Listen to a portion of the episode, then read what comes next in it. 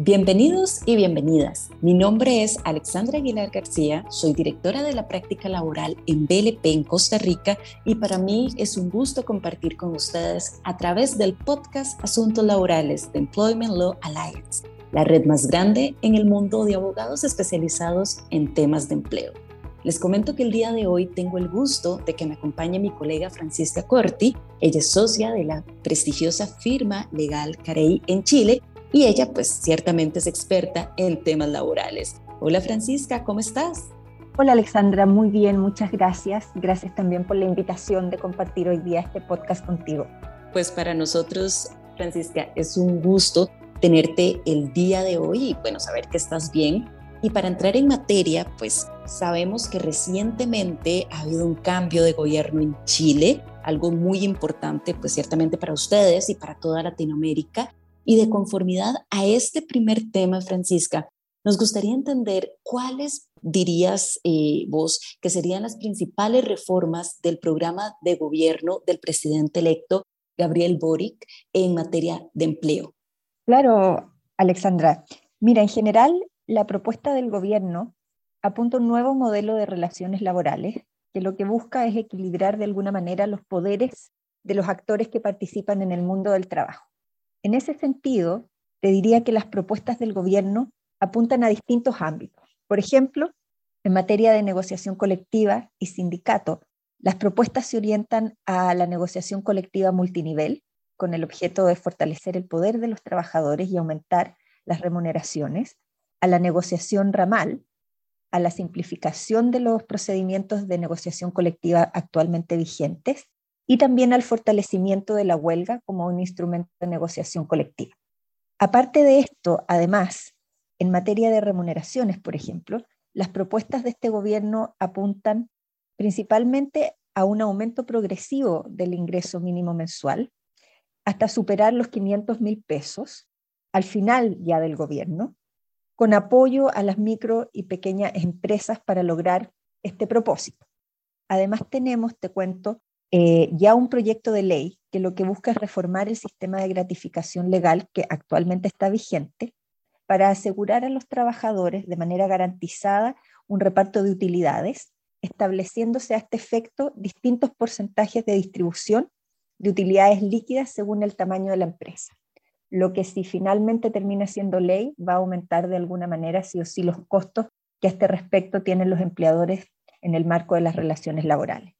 Otro de los temas que ha sido bastante eh, comentado y que está en el radar del gobierno es la reducción progresiva de la jornada laboral, que hoy es de 45 horas semanales y se busca rebajar de manera progresiva a 40.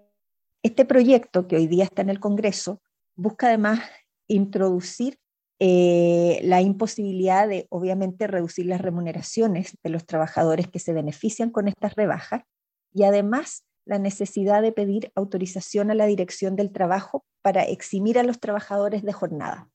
Hoy día esa autorización no se requiere siendo discrecionalidad de la empresa conforme se cumplan los criterios que establece la ley para estos efectos.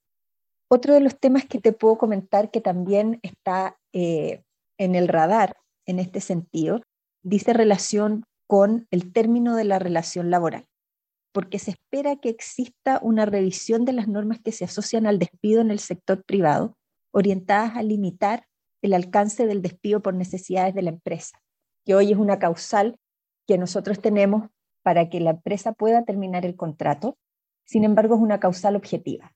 Y de alguna manera lo que se busca es limitar em, aquellos criterios que se utilizan para poder fundar y aplicar esta causal.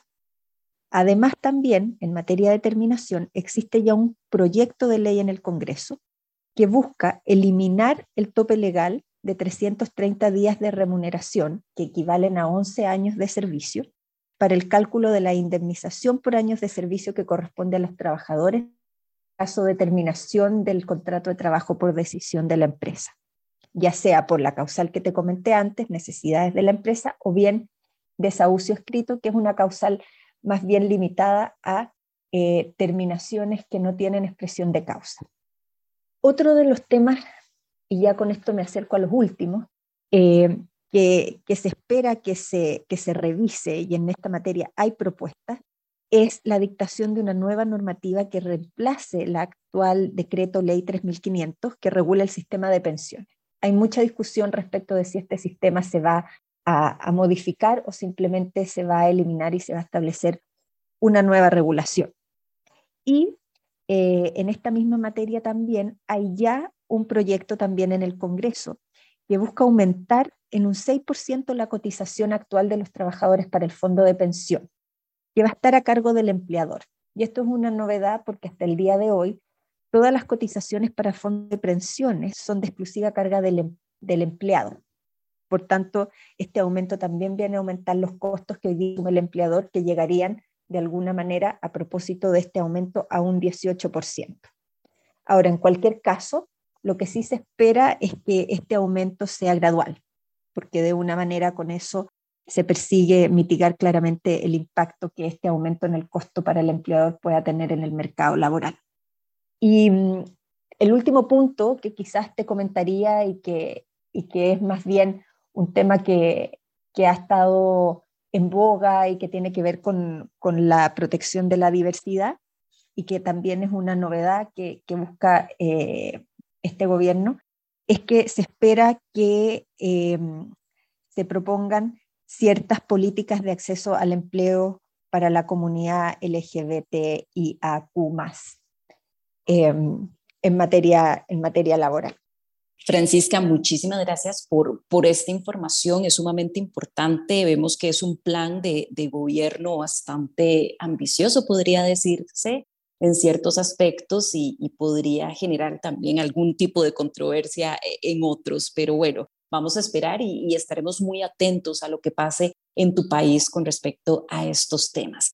Ahora bien, tengo entendido que este gobierno del presidente Gabriel Boric eh, es un gobierno que se ha declarado abiertamente feminista. ¿Tienes alguna novedad con respecto a este tema, específicamente en esta materia?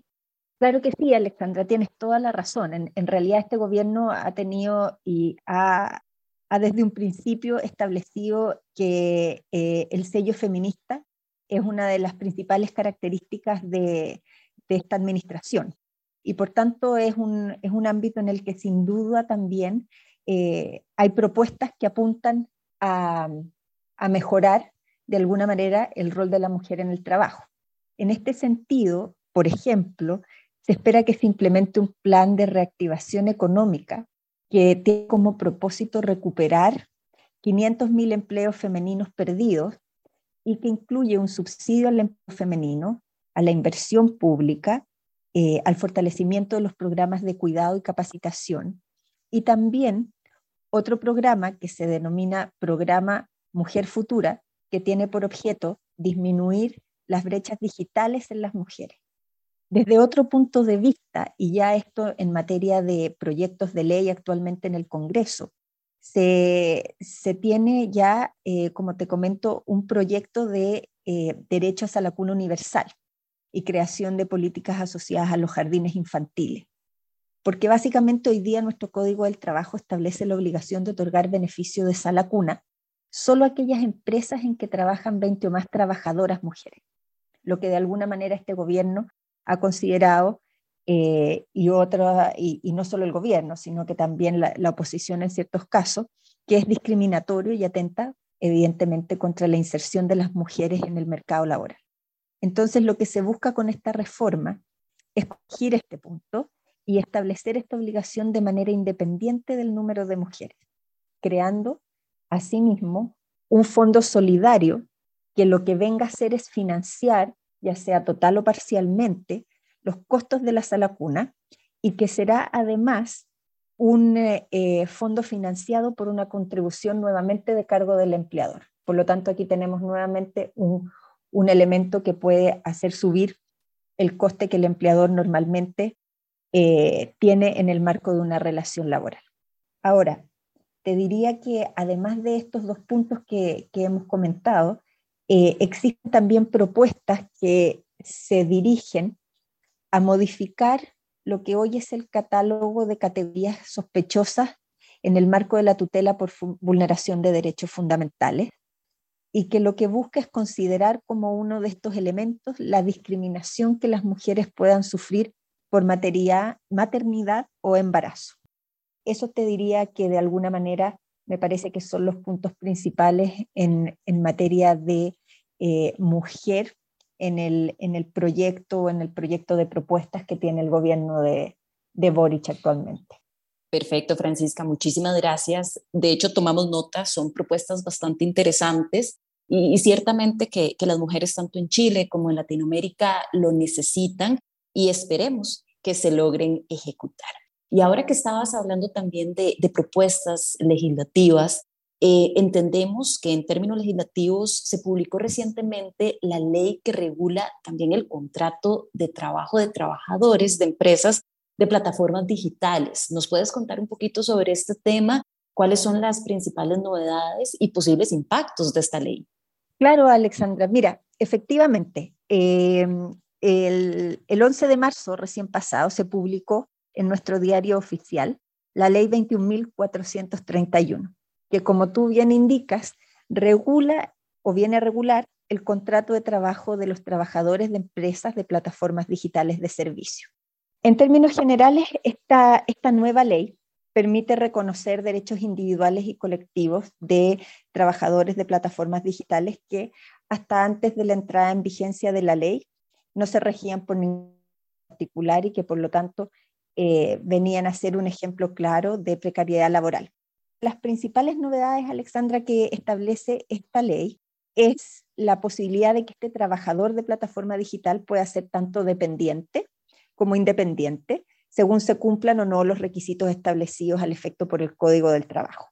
Y se establece además respecto de estos trabajadores, sean ya dependientes o independientes, por ejemplo, la obligación de informar sobre el servicio ofrecido, es decir, el lugar de realización eh, de los servicios, la identidad del usuario y el método de pago, se establece un principio de transparencia y derecho a la información, según el cual los datos del trabajador de plataforma digital deben ser mantenidos en estricta confidencialidad por parte de la empresa, pudiendo este trabajador solicitar acceso a la información en cualquier momento. Se establece la prohibición para la discriminación por mecanismos automatizados de toma de decisión, de manera que en la implementación de los algoritmos, la empresa deba respetar el principio de igualdad y no discriminación. Existe también la obligación de implementar capacitaciones y de proporcionar elementos de protección a este tipo de trabajadores. Y eh, esto también es una novedad, la obligación de considerar en la base de cálculo de las indemnizaciones legales la remuneración promedio del último año trabajado, excluyendo, por cierto, los meses en los cuales no existió trabajo. Ahora, si esta indemnización de alguna manera eh, es inferior a la que hoy día se regula en el Código del Trabajo, por supuesto se aplica la superior. Además, y como novedad, se establece trabajadores acceder a cobertura de seguridad social y, como comenté anteriormente, el derecho a construir sin autorización previa eh, organizaciones sindicales con la sola condición, evidentemente, de que se sujeten a la ley y a los estatutos de las mismas, gozando, por supuesto, de todos los derechos y deberes consagrados ya en el Código del Trabajo. En términos de vigencia, esta ley va a entrar en vigencia seis meses después de su publicación en el diario oficial. Por lo tanto, entrará a regir el próximo primero de septiembre del 2022. Y se establece también, a propósito de esto, eh, que las empresas van a tener un plazo de tres, de tres años desde la publicación de esta ley para dar cumplimiento a una obligación que hoy sí se establece en el Código del Trabajo respecto de la nacionalidad de los trabajadores, que es que el 85% a lo menos de los trabajadores de estas empresas de plataforma digital deberán ser de nacionalidad chilena.